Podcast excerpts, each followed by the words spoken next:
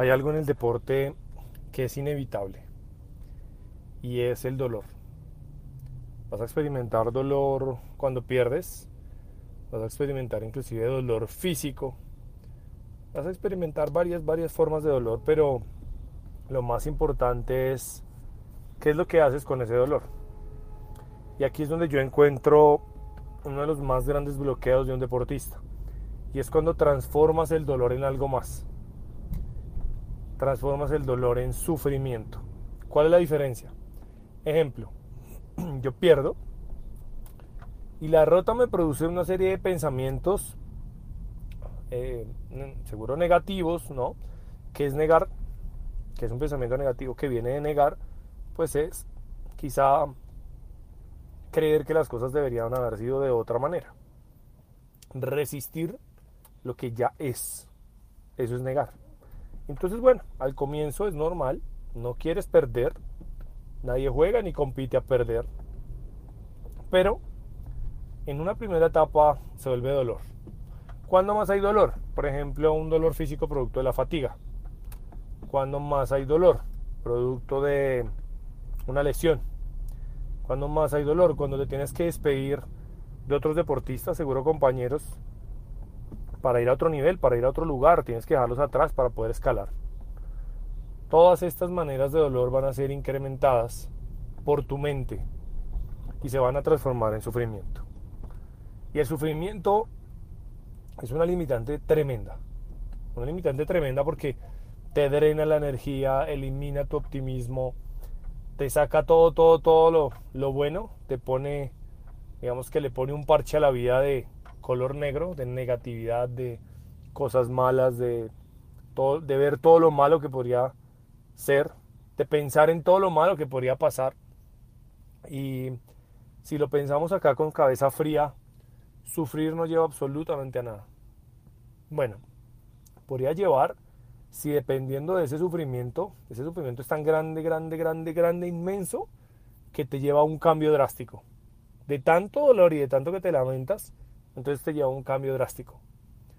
Pero dentro del proceso de un deportista a veces se necesita este dolor, pero la mayor cantidad de veces se puede crecer por visión.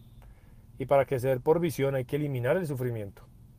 ¿Y cómo se elimina el sufrimiento? Bueno, muy simple.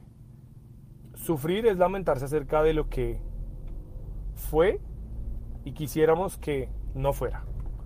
El mecanismo más simple, más entendible del sufrimiento se resume en varias palabras. Primero, culpar. Cuando se sufre, se va a buscar culpar la mayor cantidad de veces afuera, ¿no? ¿Quién identifico como la razón de esto que está pasando? ¿A quién señalo? A veces algunos, por su tipo de ego, se culpan a sí mismos y se mantienen en el siguiente mecanismo, que es el segundo, y es la queja. Quejarse es simplemente darle vueltas a algo que pudo ser y no fue, a algo que pues no te acerca a tu éxito, te aleja, pero que también no te lleva a nada. Entonces culpar y quejarse pues son dos mecanismos que son prácticamente inútiles. Criticar es otro, muy similar a culpar, nada más que aquí el énfasis lo pones en, en que de manera clara y consistente crees que tienes la razón y crees que tu manera de hacer las cosas es la única, la, la única posible, la verdadera, la más poderosa, la mejor, y que por eso te crees con el derecho de señalar y apuntar con tus palabras hacia otra persona. Otras maneras, mm, muy simple, eh, pensar en algo exterior, todo lo que te lleva a pensar en el entrenador, en que es un árbitro, en que es el escenario, en todas estas situaciones, lo único que te hacen es incrementar tu sufrimiento. Entonces, ¿qué pasa cuando te empieces a percibir, por eso es importante elevar el nivel de conciencia y para poder elevarlo, lo vas a elevar observándote, que se llamaría autoconciencia.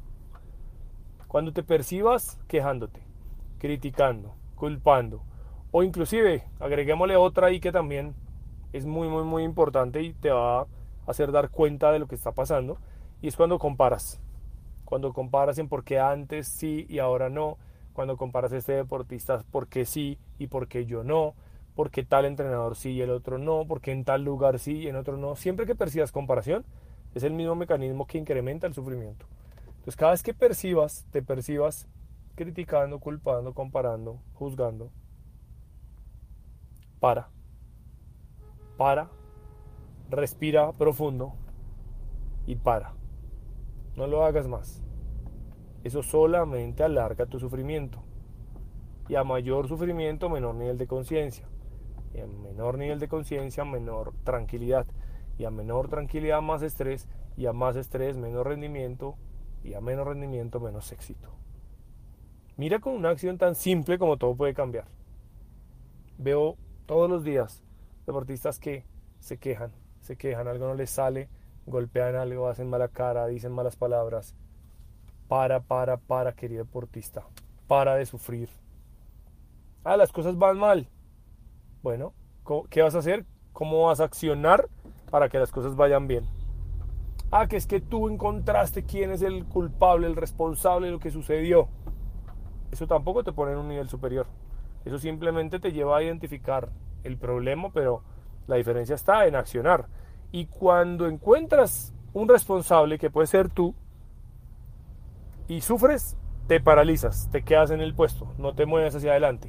Cuando paras de sufrir, accionas, avanzas y cuando avanzas, creces. Entonces, eliminar el sufrimiento te va a llevar a experimentar una mayor tranquilidad, una mayor satisfacción.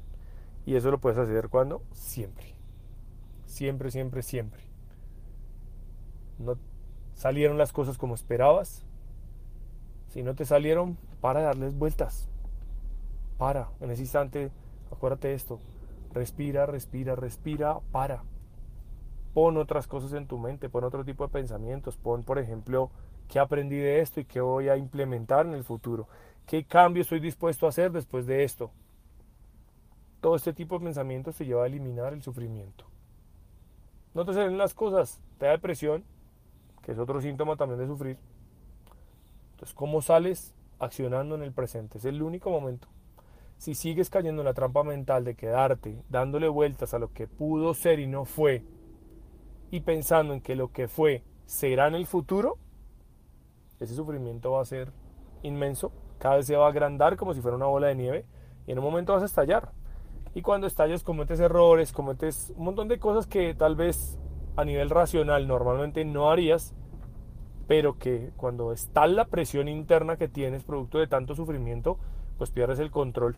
Y es cuando te sale el mal genio a flor de piel y cometes más errores de lo normal, te pones a discutir con otras personas, pierdes, pierdes, pierdes totalmente la compostura y el equilibrio. Y esto para un deportista es esencial.